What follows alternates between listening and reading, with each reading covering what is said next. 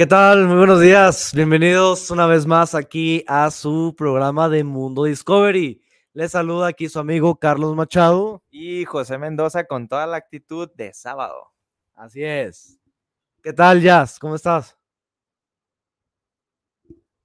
¿Cómo están ustedes? Excelente. Buen día. Aquí eh, saludando pues a todos al estudio. Un saludo, por supuesto, allá a la cabina con Isra, a fm.net, donde nos escuchan todos los sábados, aquí de 9 a 10. Y bueno, les vamos a, recordar un poco sobre nuestras redes sociales, donde nos pueden mandar todos esos mensajes, todos esos saludos, aparte de los que mandan, por supuesto, a Guanatos nos pueden mandar a las redes sociales también con propuestas para nuevos temas de los programas. Y estas redes son Mundo Discovery. En TikTok estamos como mundodiscovery.mx. En las demás estamos como Mundo Discovery Oficial. TikTok, Instagram, Facebook y próximamente estaremos abriendo también Twitter y Spotify. Así es. Entonces, estén al pendiente. Acuérdense que los programas que se han perdido ya no se los van a perder más porque van a entrar al canal de YouTube y después de poner en suscribirse, ya y en la campanita, ya van a poder ver los programas completitos, completitos ahí en, en YouTube y próximamente en esta actualización que va a ser nuestro equipo de tecnología en Spotify. Así es, entonces muchísimas gracias también a todos los que nos han escuchado programa tras programa, en los que nos han acompañado en este crecimiento. Muchísimas gracias a todos ustedes y a los que apenas se nos sintonizan, pues bienvenidos y este es un espacio para todos ustedes. Y, y algo más que agregar, Jazz. Nada, que nos sigan en nuestras redes y agradecerles a todos por escucharnos cada sábado, mandarnos mensajitos. De verdad, estamos muy agradecidos con ustedes. Así es. ¿Y ya? Pues, ahorita en lo que vamos a hacer, en lo que esperamos también a Kenia, les vamos a dejar con una rolita que nosotros hemos ahí seleccionado para ustedes. Como ya saben, siempre nuestro amigo Chris está de la mano que nos ayuda. ¡Ah, ya llegó ah, Kenia! ¡Oli! ¡Oli, oli! Kenia. ¿Cómo están, chicos? Estábamos diciendo que nos ibas a decir las redes sociales. Ay, no es cierto. regresando del corte, nos, recuerda, regresando del corte, nos recuerda Kenia las redes sociales. Mientras tanto, eh, bueno, dándote la bienvenida, por supuesto, Kenia, y continuamos con este gran tema que tenemos el día de hoy, que regresando les decimos de qué se trata. Los dejamos con Cris Belloso. Nos vemos en un rato.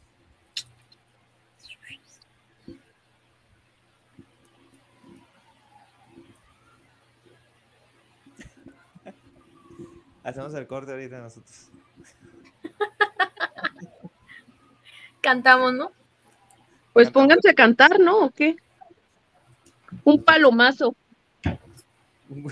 A ver tú, tú que tienes bonita voz. No, gracias. No me quiero humillar más.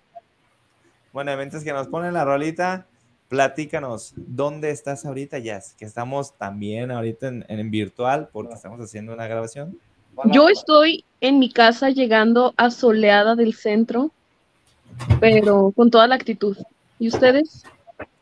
También igual asoleados. Sí, creo que todos estamos asoleados porque en la, en la tarde hubo un pico de hasta 40 grados en la zona metropolitana. ¡Ay, fue horrible! Pero bueno, creo que lo único que nos va a refrescar en estos momentos es escuchar el talento de Chris Belloso, que ya viene aquí con esta gran rola. Ok.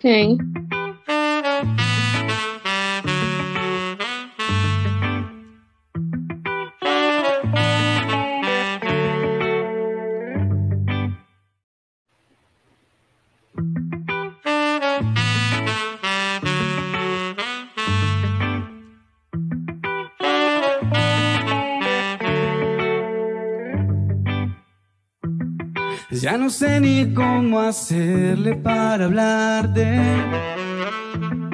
Sin que pienses que tengo mala intención. Decidirme a poner hola mes eterno. No puedo arriesgarme a arruinar la ocasión.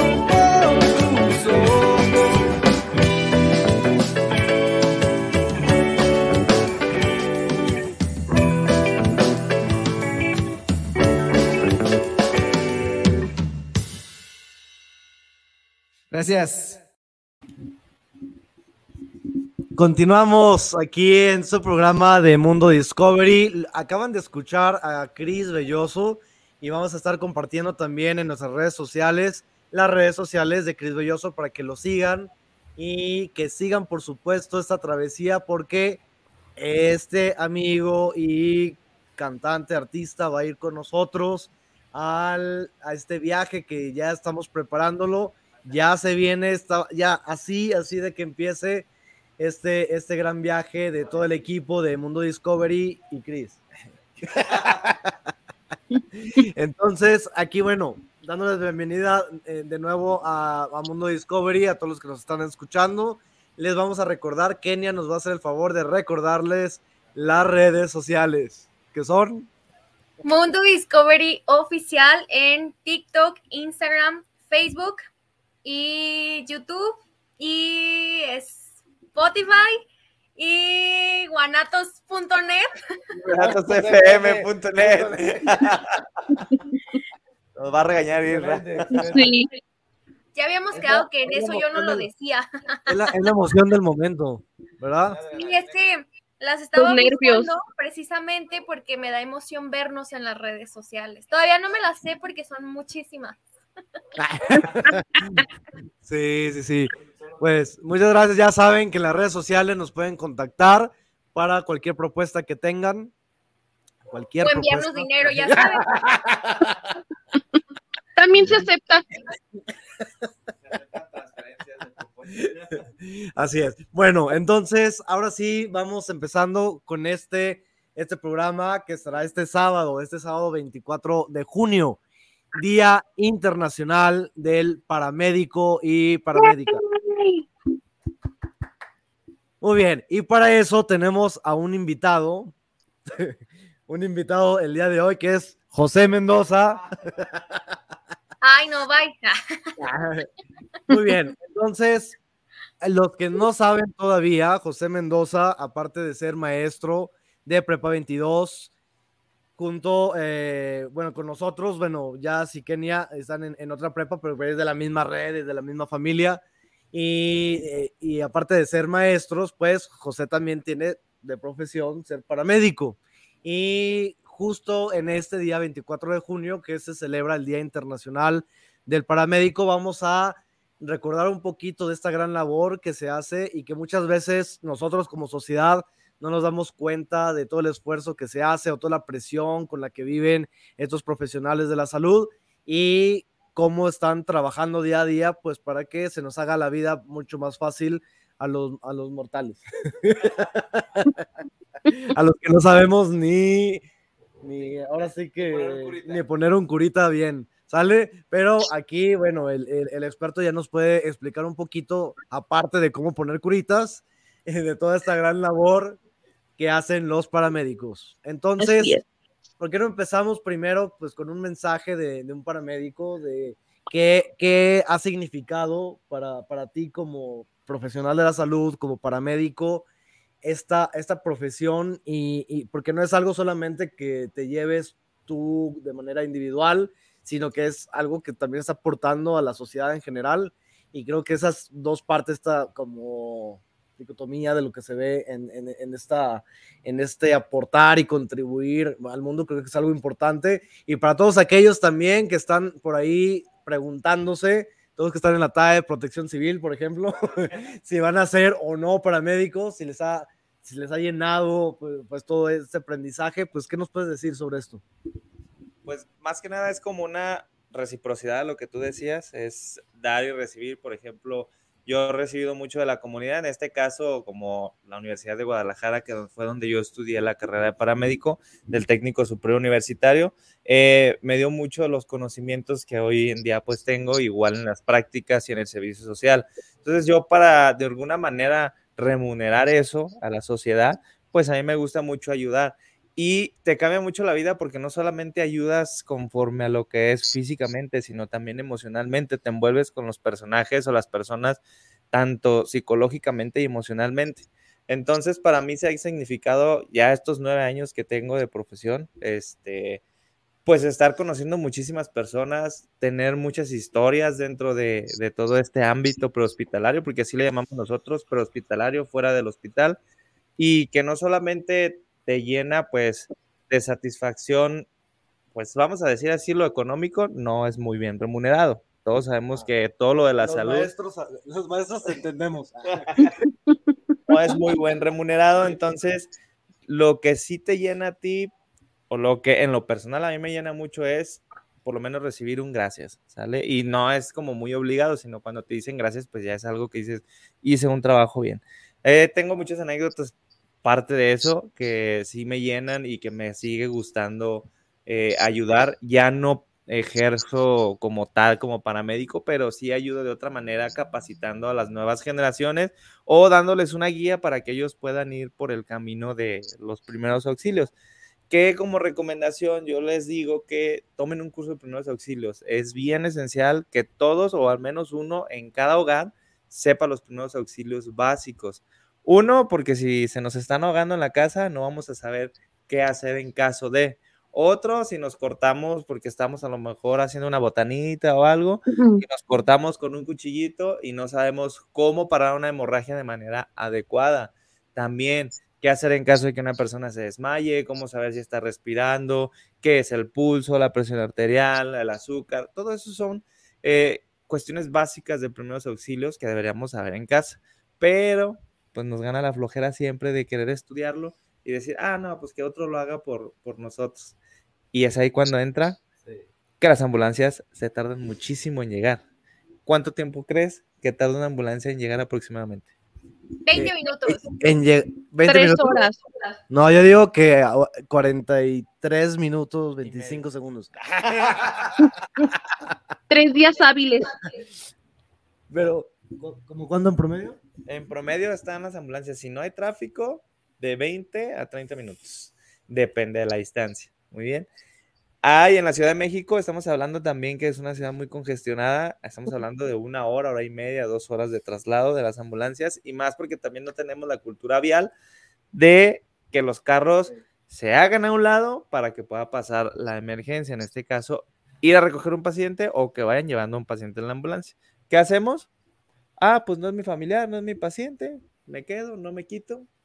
Y la ambulancia, pues ahí que se friegue, ¿verdad? Con todo y paciente. Entonces, es bien importante también tener todo este tipo de cultura vial. En otras ciudades que Carlos ya lo ha visto, porque él ha viajado mucho, es muy distinto, es diferente el cómo tratan al personal de salud aquí en México a en otros países y que Carlos nos puede también eh, corroborar ese dato, por lo mismo que ya les había dicho, que ha viajado mucho. Vamos a hacer una pregunta bien importante aquí a los panelistas que tenemos nosotros. ¿En dónde han utilizado primeros auxilios o si saben algo de primeros auxilios? Mm, vaya. Pues bueno, al menos yo como directivo y también como docente tomé cursos de primeros auxilios, pero pues son cursos que realmente no es como que digas, ah, necesito un herido para ponerlo en práctica, ¿no? Pero como que la teoría pues dices, ah, está fácil, está divertida, está interesante, tal. Pero ya cuando te pasan crisis o algo, si está, al menos los que no estamos como preparados como para ese tipo de crisis, si es como un shock de que dices, bueno, sé cómo actuar, pero no, después de actuar lo básico, ¿qué, qué más sigue, no? Y te consta, Pepe, porque acuérdate que cuántas chicas no se me convulsionaban y yo te hablaba y yo, ¿qué hago? Y volteala y no sé qué. Y según yo en mi mente era de, no eran, no era información verídica, pero yo me la inventaba, ¿no? Porque era de, yo me acuerdo que era, este, voltearle la cabeza o no sé qué. Y después tú me decías, no, es que hace esto. Y le dije, ah, ah por eso es. Lo soñé. ¿Sabes? A mí nunca... Ah, no, perdón, continúa. No, no, continúa. Ah, ¿ya acabaste? Ya. a mí nunca me ha tocado una situación de que alguien se esté convulsionando, que ya se cortó un dedo, que se quebró un pie o algo, pero parte de los primeros auxilios también me ha ayudado como a identificar precisamente cuando es una emergencia, cuando es una emergencia y cuando, cuando no. Y espero que no me llegue a tocar alguna situación en la que tenga que mantener con vida a alguien, porque a mí la verdad sí me da muchísimo, muchísimo miedo, ¿sabes? Aunque de los cursos también que he tomado he aprendido muchísimas cosas o he descartado ideas que son erróneas, porque a veces eh, por sentido, no sé, decimos, ay, pues lo más importante cuando alguien se está convulsionando es ponerle una cuchara, un bolígrafo, ajá, porque se la va a cortar. O, ay, no, es que hay que hacer esto, hay que hacer lo otro, cuando en realidad estamos haciendo cosas Mm, malas. O sea, cuando ya tomamos los cursos nos damos cuenta de que todas estas cosas que pensamos que son correctas, al final de cuentas no, pues no lo son. Así es. Creo que es algo muy importante saber toda esta información, certificarse, no, no, no solamente por el papelito, sino también por, saber, ¿verdad, Brownie? Este, entonces, es súper importante esto. Yo, por ejemplo, igual que Jazz, siento que en una, situación de emergencia no podría reaccionar o, no sé, igual hasta me llamarle a Mendoza o, hasta me desmayo, ¿no? Y, ahora quién nos ayuda, ¿no? Pero eh, creo que sí es importante saber qué hacer y esto eh, con cursos con gente profesional. Acuérdense que ver Grey's Anatomy no, no significa que ya eres experto. En medicina. no, es que ya, es que voy a la temporada 12, no importa. Necesitan verlo con Por muy, muy de broma que llegue a aparecer eso de hay personas que sí, no descarto que se sienten ya, sábelo todos, con aventarse las 16 temporadas de Grey's Anatomy. Ah, llevan 16 ya. Es que ella ya las vio dos veces. Con razón, todavía no sé. Yo soy esa persona, ¿no es cierto? Pero fíjate que en, algunas, en algunos casos no es como que uno se sienta experto, pero al menos como que ya sabes bueno, una noción. ¿Qué hacer para prevenirlo? No de que tú intervengas como tal de, ah, yo soy experto y déjame clavarle un cuchillo aquí que para desa, no sé qué de las vías respiratorias. Pues no, pero al menos ya sabes cómo actuar y cómo eso. No desmerites las, a las series, por favor. bueno, las series no es lo único que podemos usar para capacitarnos. Aparte de las series de las 16 temporadas, pues podríamos acercarnos con profesionales que nos guíen e incluso certificarnos. Yo me acuerdo que hace poco tomamos certificaciones en, la prepa donde trabajamos y una de esas fue la de control de incendios. No sé si se acuerdan que, que, estuvimos ahí ya viendo en el, en el lugar, ya sintiendo el calor del fuego y todo, porque lo que decías es, es, es, es muy cierto sobre la teoría porque muchas veces nos pasan la teoría que el curso, no, hay que qué hacer si pasa esto. No, que cierra el gaso, que cierra eso. Que, que los pasos a seguir. los pasos a seguir. Y eso, ok, está bien saberlo teóricamente, pero no es, no es nada comparado con, con vivirlo, ¿no? Con la realidad. Entonces, estos cursos, estas capacitaciones donde te, te ponen, donde te... Donde te capacita. Donde te, perdón, donde, sí, donde ya estás en la práctica. Yo voy a decir immerse uh, to the... You know what, you know what I mean? Yeah. donde ya te ponen en esa situación real, donde ya estás sintiendo como que el calor del fuego y que dices, si no hago algo ahorita, me voy a quemar o... No, y deja tú el calor del fuego, o sea, lo que arde los ojos, el humo, oh, sí, sí, el, olor, la sofocación. Creo que peor que el fuego es el humo. Sí. Y, que, te deja esto sin, sin poder respirar y, llorando los ojos. Y, Pero también te enseñan a qué, a qué nivel te puedes como agachar para que no te afecte tan rápido el taparte las vías respiratorias. Ay, no, es un...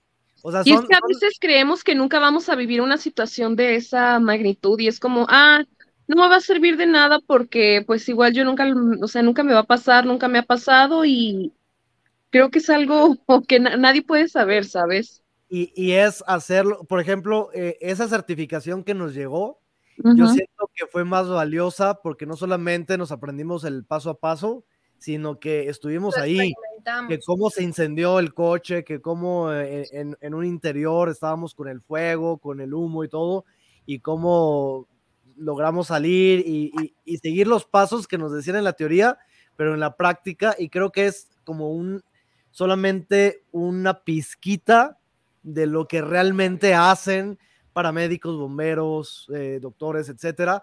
Entonces, eso es, si para nosotros fue, digamos, un wow, un todo, digamos, e, es que esto fue lo máximo para aprender. Imagínense vivirlo todos los días y con cosas reales, ¿no? Porque ahí el fuego fue real, obviamente, en, el juego. Pero, la situación. O sea, ya sabíamos que no había una emergencia de que se, iba a morir. Y estaba todo controlado. Ajá. Entonces, pero imagínense vivirlo con emergencia real, con gente desesperada, gritando y que quiere salvar a alguien y hasta te arañan y todo. Entonces, vivir todo eso ha de ser impactante y en ese sentido, eh, ¿qué te ha tocado a ti, no como bombero, pero como paramédico, a lo mejor con gente desesperada o que te ha llegado a golpear o gritar o a echarte la culpa de algo? ¿Y cómo manejas eso también emocionalmente? Porque ha de ser fuerte, ¿no? Todo eso.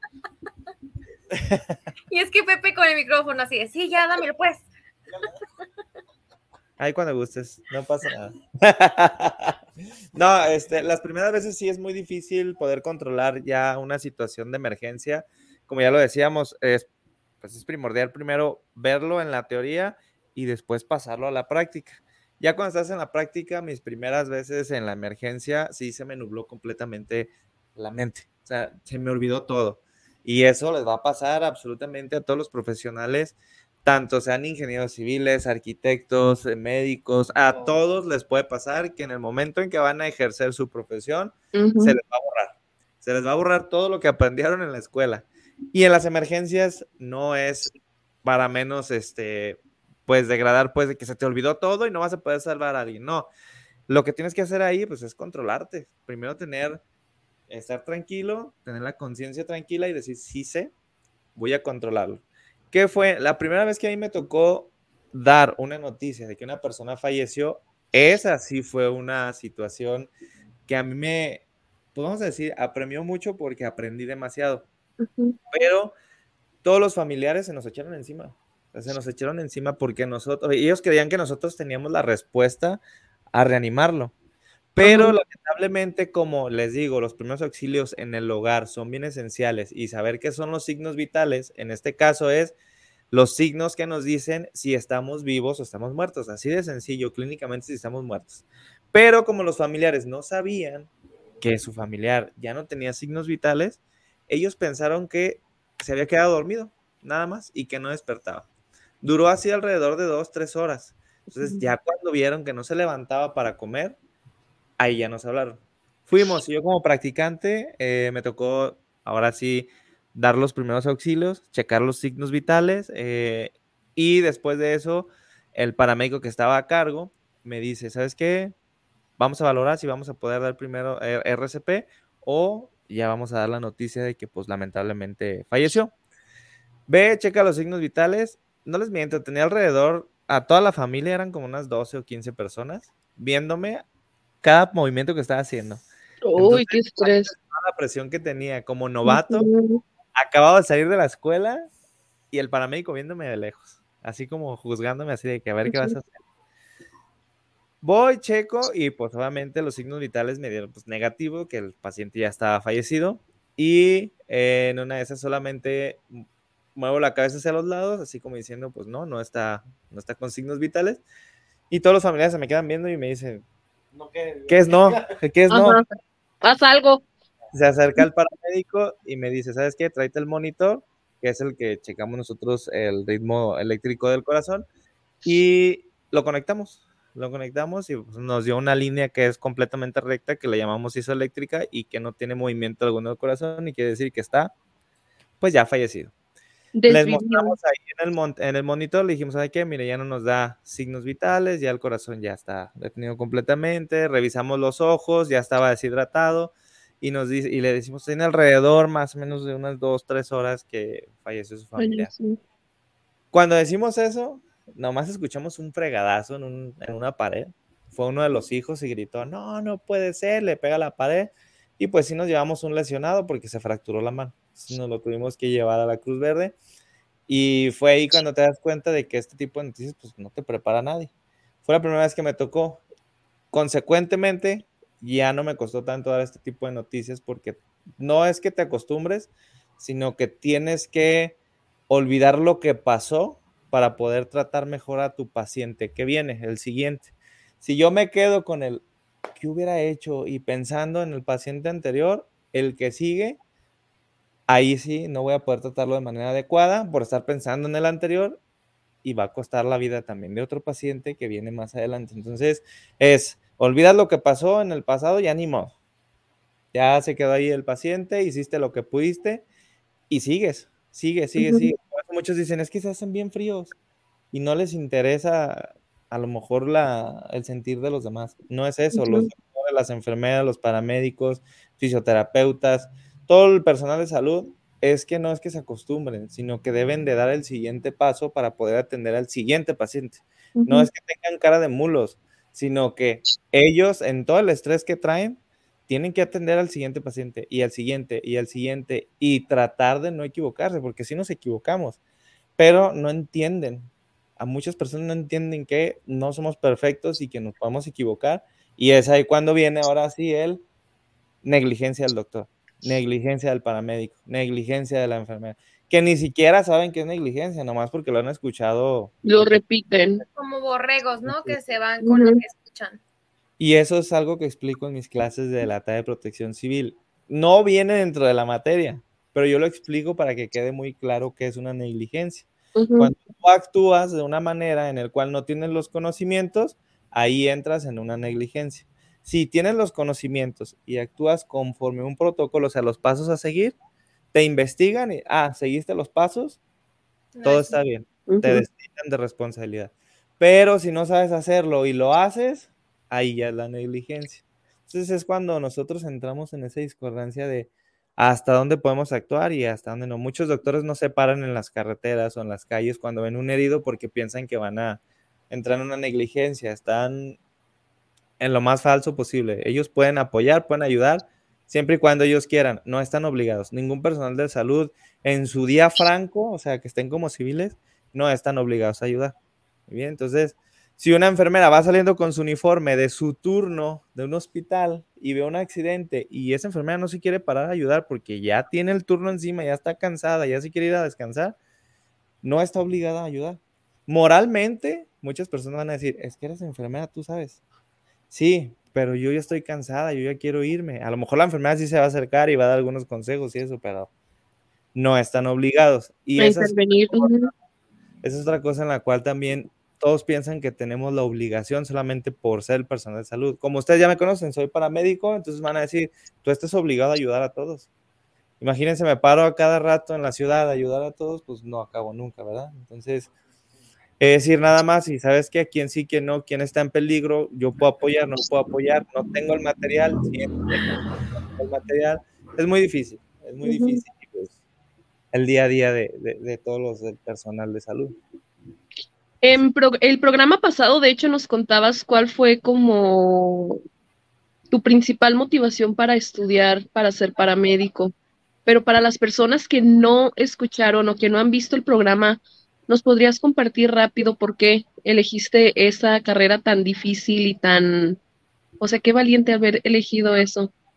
Sí, y como ya les había dicho, como ya tenía mucho que ver el ambiente en el que me, me desarrollé, me, me desenvolví, en el cual pues tuve problemas familiares, este, todo ese tipo de cosas. Fallece mi papá por una congestión alcohólica, lo golpearon y los paramédicos, no, no digo que todos, pero todos los de Cruz Roja, la mayoría son muy buenos en lo que hacen, tienen muy buena preparación los de Cruz Roja, son muy mal pagados, eso sí, pero dan todo, ¿eh? dan todo. Si yo conozco, la mayoría de paramédicos que conozco de Cruz Roja, mis respetos. Pero estos dos en esta ocasión eh, trataron a mi papá muy mal ¿Por qué? Por el simple hecho de verlo que estaba alcoholizado. Entonces fue como una discriminación, ¿no? O sea, eres borracho, no requieres eh, atención. Eh, le, dijeron, no te vamos a poner absolutamente nada más, ni un medicamento, ni nada, porque este, no han pagado lo que, lo que ya se consumió. En este caso, la solución fisiológica, un medicamento, bla, bla, bla, bla. Entonces le digo, pues es que pónganselo en lo que conseguimos dinero, porque éramos mi hermana y yo en ese entonces no, no trabajábamos, entonces, tratábamos de conseguir el dinero de alguna manera. No se lo pusieron, se retrasó pues el tratamiento de mi papá y eso derivó a que más adelante en el civil viejo pues él falleciera. Cuando pasa esto, que fallece mi papá, yo, yo me dije, yo voy a ser mejor que ellos dos, que esos dos paramédicos y que muchos más. Voy a ayudar a las personas que tienen esta situación, que no tienen dinero y si tengo en mi bolsa, yo les voy a dar. Ahí está su medicamento, ahí está esto, ahí está lo otro. Más vale preservar una vida que perder dos, tres, cuatro, cinco pesos. Entonces, después de ahí me encontré también varios amigos de, con los que trabajé juntos. De hecho, que le mando a Jared, que es uno de ellos, en los cuales nosotros en ambulancias privadas dábamos medicamentos. Y espero que nos esté viendo nuestro expatrón. Pero Nunca nos cobró los medicamentos, decíamos que se nos rompían, algo así, pero se los dábamos a, a, los familiares, pues es que me hace falta este medicamento, ah, lléveselo. Robin Hood. Yo estaba pensando, era, era, eran el, Robin Hood de, los hospitales. De la medicina. De la medicina. De las emergencias. Nos hacemos como esta compadrazgo y así de que, ah, no, no hay que decir que se nos perdió el medicamento o que, no sé, X cosas, se nos olvidó algo. Y así lo damos, entonces fue ahora sí como que mi manera de poner como un granito más de arena, pues para esas personas que eran de escasos recursos y que contra apenas contrataban una ambulancia que te cuesta 1200, 1500 pesos, un traslado básico. Entonces, imagínate ahora para poder eh, solventar un medicamento y que yo lo tenía a la mano, pues se lo doy. Si me lo cobran, pues, pues descuéntamelo de la quincena, no pasa Qué bonito. Entonces, ahí fue cuando descubrí pues mi vocación de que yo quería hacer algo así para poder ayudar a los demás y pues, se me ha estado dando gracias a la vida. Tu vocación de que quería ser Robin Hood desde, desde entonces. no, qué, qué, padre vivir todo eso y obviamente, digo, no todos estamos preparados para hacer eso y que se pueda ayudar, eso, eso es lo padre. por ejemplo, yo creo que yo no, yo no podría ser uh, doctor o paramédico, no por el no ayudar, sino por el, el que yo, yo no me siento que, que pueda con eso, con el ver sangre, que ver eh, huesos ahí salidos y todo, todas esas cosas que llegan a ver. tripas, no sé, como que tacos nomás. Tripas no de los tacos. Pastor. Tripitas doradas. Entonces creo que no todos estamos hechos para todo, ¿no? Y eso es también parte de la diversidad que tenemos en la sociedad. Y, pero más allá del dedicarte a, a una profesión de fondo como ser paramédico, doctor, enfermero, etcétera, es que todos sí deberíamos de tener ese conocimiento básico, ¿no? De, sabemos, ya, ya lo platicabas hace, hace un rato sobre cuánto tardan en llegar las ambulancias y una es a lo mejor por la lejanía que, que, que tienen los hospitales de la zona donde fue la emergencia o también que estén llenas o, o, que, o que no se quiten estos de, de, los coches, por favor, cuando escuchen. Que no respetan. Escuchen las sirenas de la, de la ambulancia, oríllense. Como dicen por ahí, oríllense en la orilla.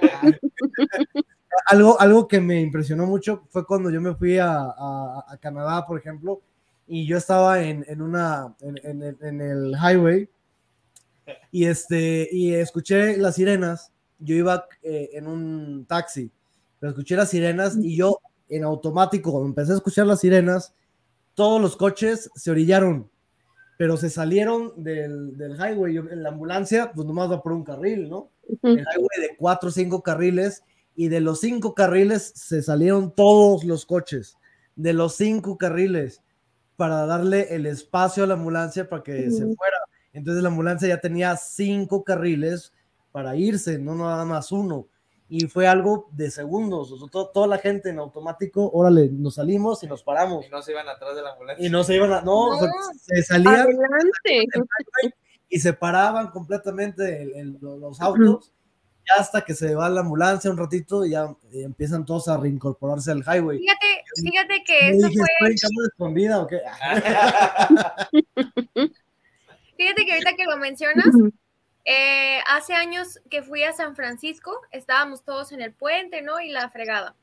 Y empezó las, las sirenas de la ambulancia y como dices, todos, absolutamente todos, hasta aparecía coreografía. Todos se orillaron y hasta que pasó la ambulancia, a los, no sé, 30 segundos que ya pasó y que se escuchaba ya lejos, todos empezaron a avanzar, pero no era de ese gandallismo de aquí de que avanzas y te vas en chinga atrás del otro. Déjale gano. Incluso en Las Vegas, en el, en el mero boulevard, también lo hacen.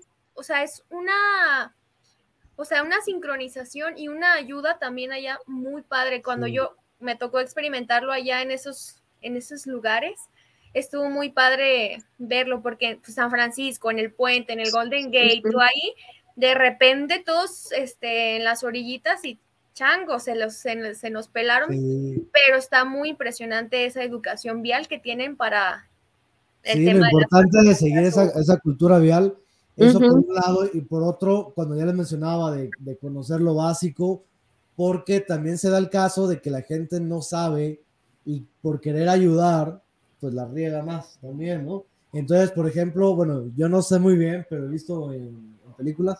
¿En la serie? series? ¿Dos veces?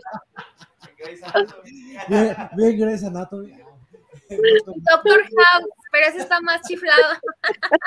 Este, que por ejemplo, no sé, atropellan a alguien, ¿no? Entonces va la gente y lo quiere parar y algo, y a lo mejor le movió ahí un, algo que no tenía que moverle, y no sabes realmente si sí tienes que pararlo, si sí tienes que ayudarlo, o a lo mejor que se le, se le enterró una navaja en el estómago y tú, ah, te la, saco la navaja, la ¿no? la hemorragia. Guárdamela otra vez.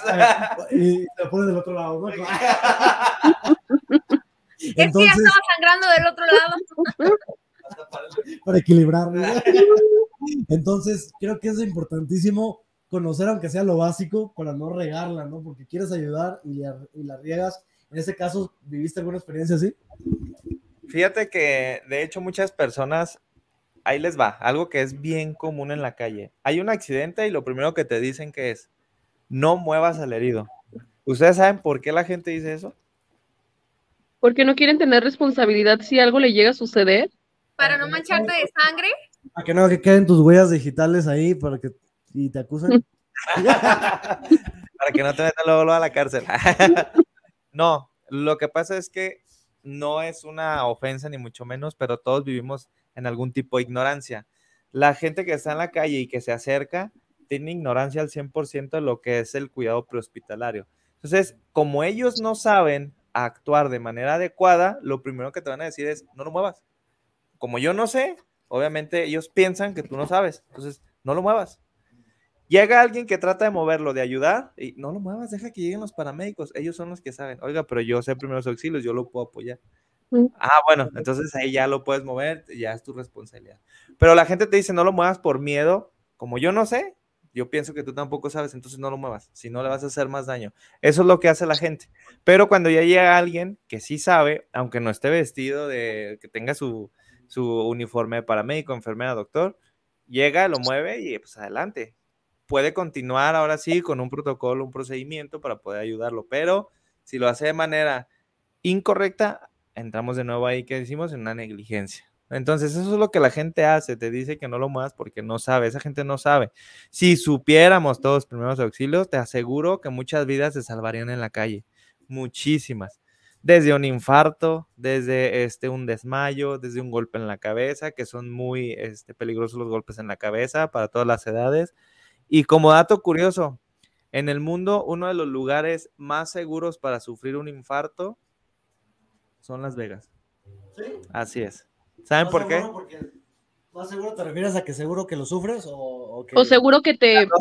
Seguro que lo sufres y seguro que sales. y, si te, y si caes en paro, seguro que sales del paro.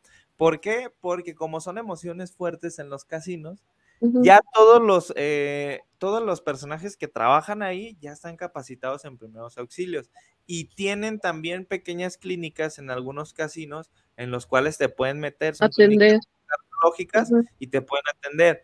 ¿Cuál es la mayor publicidad? Como va mucha gente grande, les pasan estos infartos, caen en paro, salen del casino bien felices, ¿sabes qué?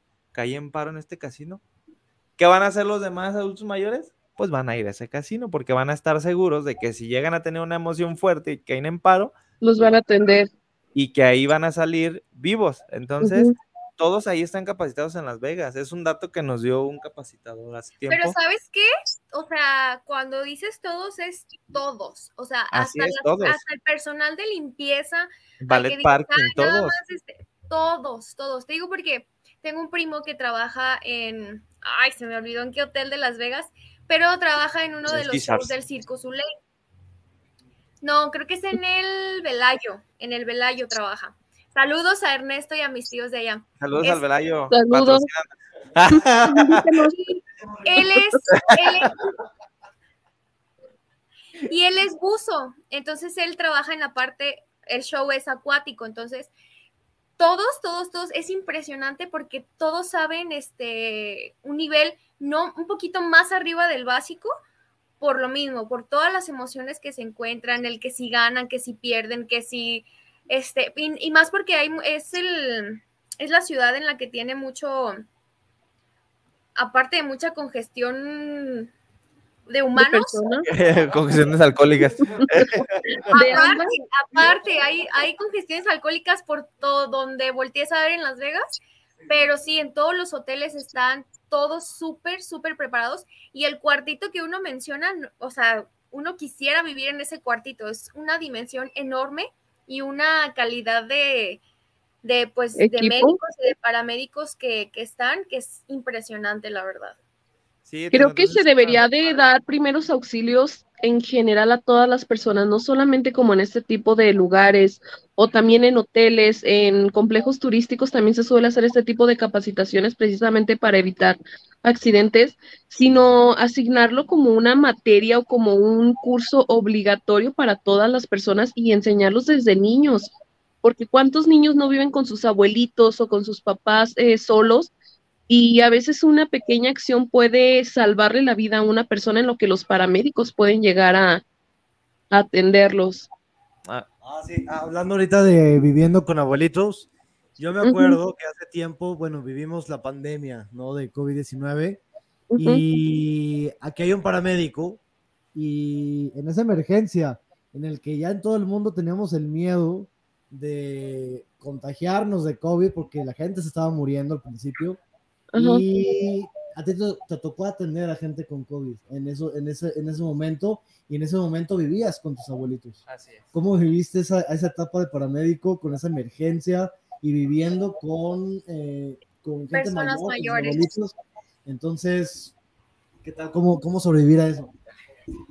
Esa también fue otra parte muy difícil porque, como bien saben, al principio de la pandemia teníamos mucha desinformación sobre qué era el COVID-19. Eh, era ya parte de una enfermedad, por ejemplo, el SARS, era- que era una enfermedad ya pulmonar, que ya estaba pues registrada el SARS, pero entra esta nueva este, variante del COVID y en el cual no teníamos mucha información, teníamos obviamente todo el personal de salud muchísimo miedo porque no sabíamos cómo se movía este virus, si era por el aire, si era por contacto, apenas lo estaban investigando.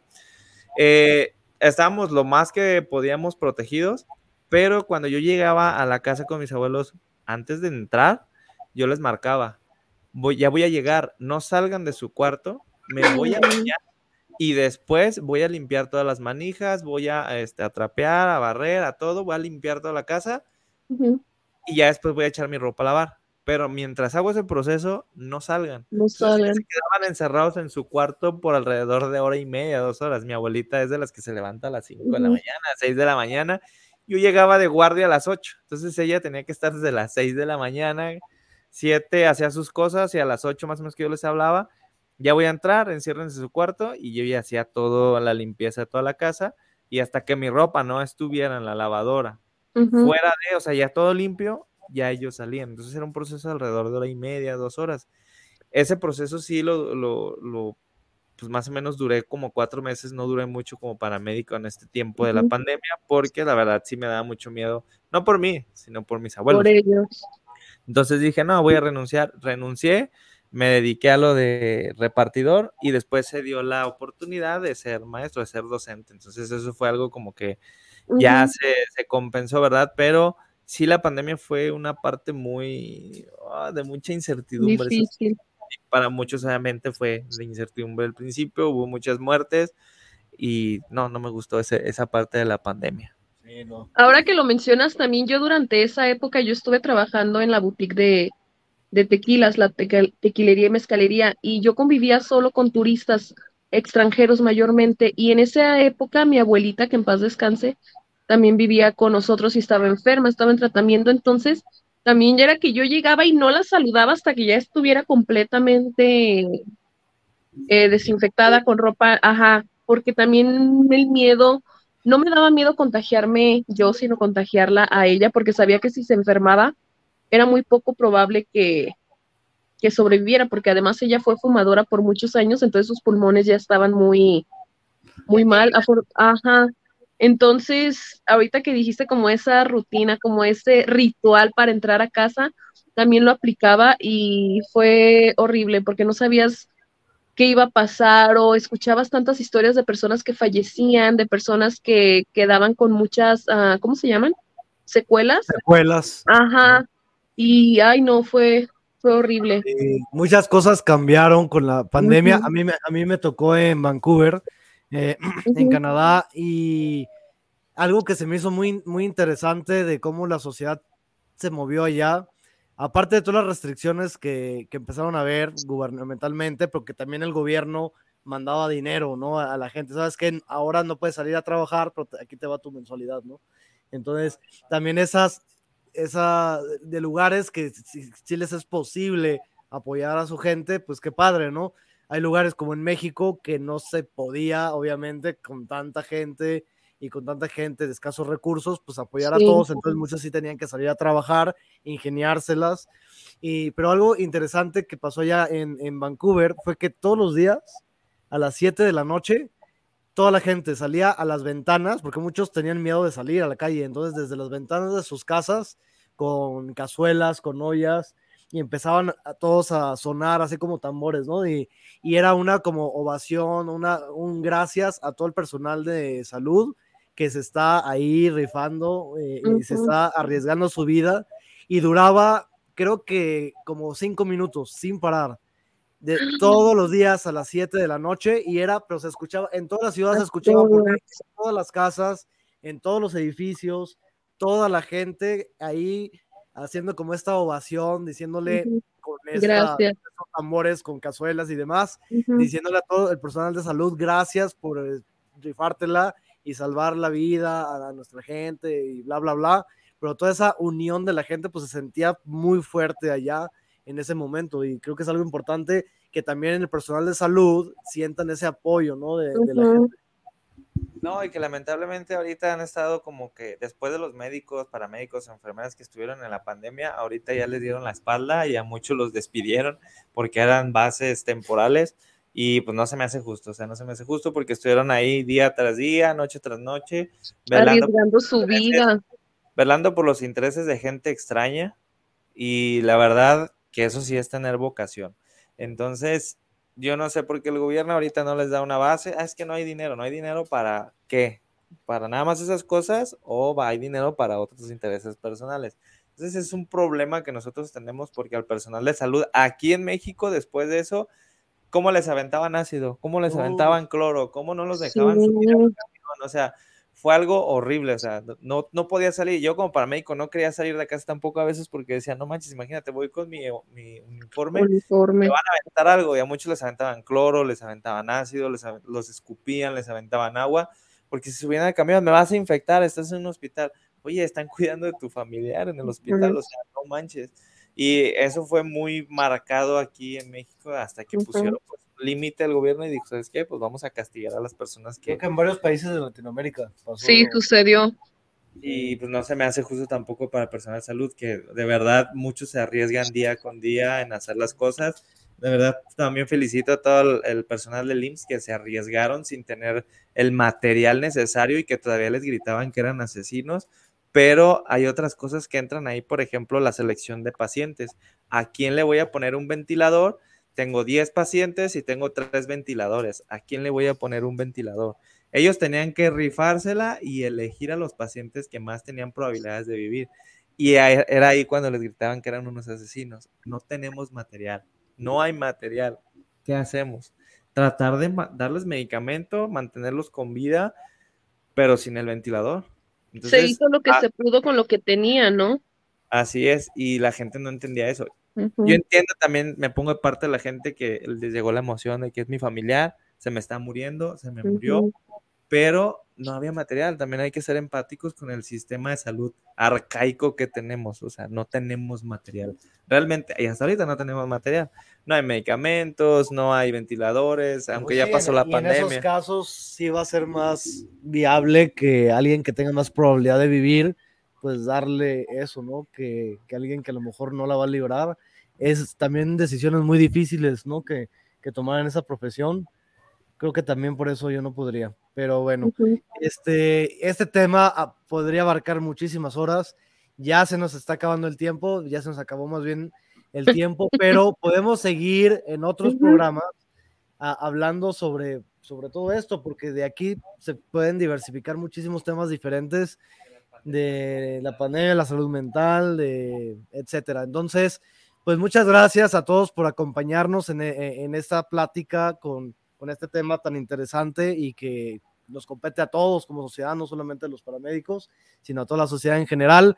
Y les recordamos las redes sociales, que es Mundo Discovery Oficial en YouTube, en Facebook, en Instagram, próximamente en Twitter, próximamente y en Twitter. En Twitter.